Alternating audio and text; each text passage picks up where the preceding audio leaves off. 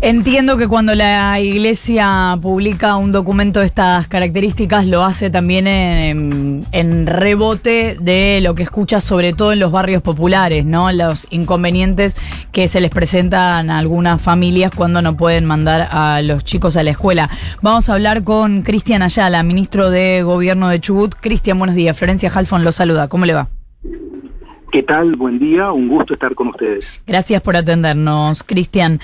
¿Cuál es el panorama hoy en la provincia respecto de esto? ¿Cómo cayó este documento de la Iglesia? Bueno, en primer lugar decir que el propio gobernador Mariano Arcioni fue quien planteó que la discusión había que darla en todo momento con los chicos en las aulas, que es uno de los puntos que se plantean en esta, en esta nota de la curia eh, y en este, en este ciclo lectivo se ha comenzado las clases en forma normal y regular. Primero en el ciclo lectivo especial, nosotros en la provincia tenemos dos, dos ciclos lectivos. Eh, algunas de las escuelas de la provincia, por, por condiciones climáticas, inician antes el periodo, se inició normalmente.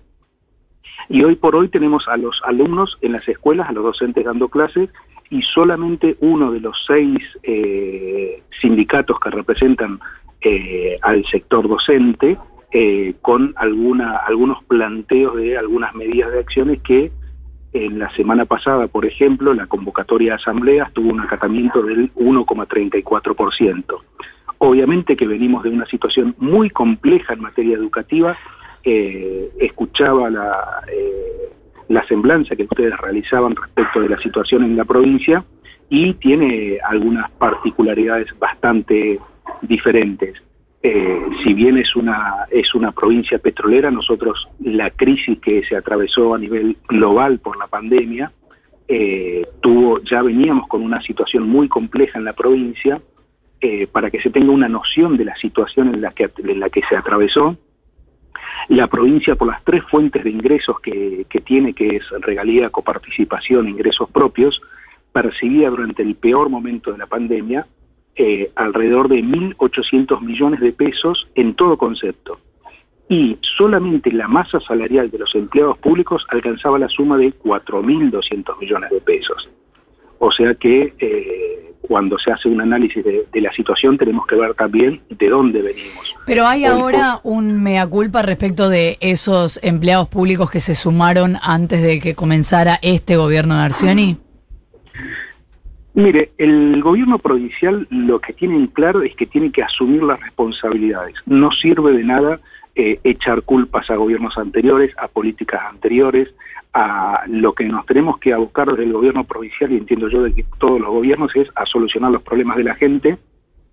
Y entiendo que en materia educativa, que es el tema que hoy por lo menos nos ocupa, eh, se ha hecho un trabajo fuertísimo de parte del, del gobierno provincial en lo que es, por ejemplo, infraestructura escolar. El año pasado eh, se invirtieron más de 750 millones de pesos y tenemos previsto para el corriente periodo eh, 2.500 millones de pesos de presupuesto para lo que es infraestructura escolar. Se han llevado reparaciones y esto por ahí, eh, no quiero contradecirme eh, echando culpas para situaciones anteriores o para políticas anteriores al gobierno, pero en materia de infraestructura escolar hacía 15 años que no había una, una situación, una estrategia en materia de eh, mantenimiento de los, de los edificios escolares.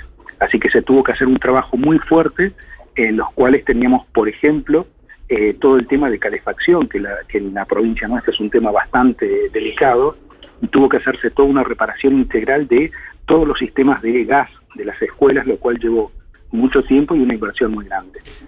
Eh, ¿Qué tal, Cristian? Nico Fiorentino te saluda. Más, allá de, la, de las cuestiones que vos eh, representás y más allá de eh, lo importante que es, lo vivimos mucho en la pandemia, lo, que representa para la organización eh, de la vida diaria de las personas, el funcionamiento una palabra que, es horrible, pero es la que todo el mundo entendemos, normal de las escuelas. Quería saber si ustedes también de alguna manera eh, entienden lo que representa estar cuatro o cinco meses sin cobrar el sueldo, no cobrar el aguinaldo, e ir cobrando escalonadamente, eh, ir teniendo paritarias que te van mm, limando el poder adquisitivo en forma permanente, porque si no siempre queda todo muy expresado desde la protesta social como si fuese casi un capricho. Obviamente que eh, tenemos eh, conocimiento de la situación. Yo eh, ejercí mi profesión de abogado durante más de 20 años, dedicándome casi exclusivamente al derecho laboral en la parte obrera, así que conozco, conozco la, problemática desde el fondo y desde, desde, las cuestiones de, inicio de esta, de esta situación. Eh, pero hay que ver justamente, yo lo que entiendo es que tenemos que ver toda, toda la realidad, porque por ejemplo se plantea que hubo cuatro meses que no se pagó el sueldo, eso es mentira y lo planteo en estos términos. ¿Hubo un atraso salarial? ¿Se pagó mal? Sí, se pagó mal. Eh, pero todos los meses el empleado público tenía sus ingresos. Obviamente pertenecían a un, a un periodo anterior y había un atraso en el pago, pero nunca se llegó a, estos números. Bueno, pero si yo, si yo eh, perdóname Cristian, pero si yo en mayo estoy cobrando el sueldo de enero, por más que cobre un sueldo entero, estás atrasado cuatro meses en el pago. No, si usted en enero, por eso, una cosa es que tenga un atraso en el pago y otra que esté cuatro meses sin cobrar. Claro, pero en algún momento sucedió. El punto es que las fechas nunca estaban claras de cuándo se cobraba, entonces se iba retrasando por ese mismo motivo y en algún momento, en enero por ejemplo del año pasado, por los retrasos sucesivos, el saldo final de ciertas categorías, la más alta fundamentalmente, era que se le debía o que estaba atrasado cuatro salarios. El equivalente a cuatro salarios, claro. No, por eso, se estaban pagando meses anteriores, pero todos los meses los empleados públicos recibían eh, salarios. Ese es el tema. Para que tenga una idea, en el año en el, en el año 2021 el gobierno de la provincia abonó 17 masas salariales, es decir, que regularizó la situación. Pero más allá de esto, yo lo que planteaba que debe analizarse toda la cuestión, en el peor momento de la crisis eh, obviamente que los analistas, los asesores planteaban diferentes alternativas para salir de esta problemática donde le señalaba que la recaudación de la provincia no alcanzaba ni siquiera el 50% de la masa salarial, sin hablar de ningún otro tipo de eh, gasto administrativo de funcionamiento del gobierno. En ese momento había 6.000 empleados en una planta que se denomina transitoria del gobierno. Muchos asesores plantearon la necesidad de poner fin a esta planta, eh, finalizar estas relaciones transitorias de empleo público, y el gobernador Arcioni en ese momento lo planteó claramente. No se puede dejar sin un empleo a 6.000 familias en plena pandemia. Y por lo tanto se atravesó la crisis con todos adentro. Pagando tarde, sí. Pagando mal, sí. Pero se fue cumpliendo y se cumplieron todos los compromisos y se regularizó la situación. En ese mismo momento nosotros, en la parte privada, teníamos suspensiones, teníamos eh, situaciones en las cuales se acordaban reducciones de los reducciones de los salarios, eh, por ejemplo, en, empleados petroleros, en empleados de comercio, se acordaban reducciones de los salarios, y los empleados públicos provinciales en Chubut, si bien tuvieron un atraso en la inflación, y eso lo reconoce el gobierno, se está trabajando justamente en preservar en esta primera etapa del año los salarios de la inflación, con el aumento que se acordó, por ejemplo, en el sector docente, alcanzamos un, desde agosto del 2021 a mayo del 2022 se va a alcanzar un incremento del 59,8%. Cristian. Esto obviamente, sí. Delfina Torres Cabreros te saluda. Quería preguntarte cuál es el nivel de deuda actual de la provincia y cuánto de las regalías, de los ingresos están comprometidos al saldo de esa deuda.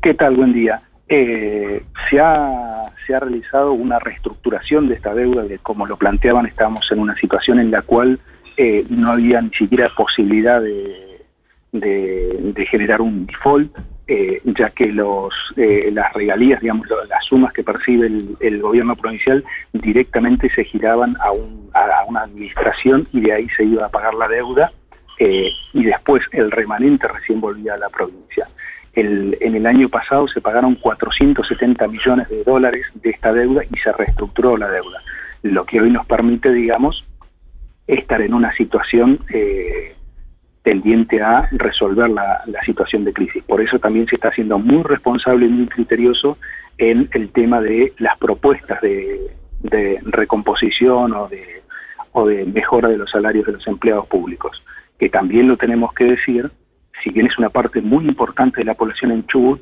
eh, alcanza aproximadamente un 10% de la población. El gobierno tiene que estar a disposición de todos los habitantes de la provincia. Cristian Ayala, ministro de Gobierno de Chubut, gracias por habernos atendido.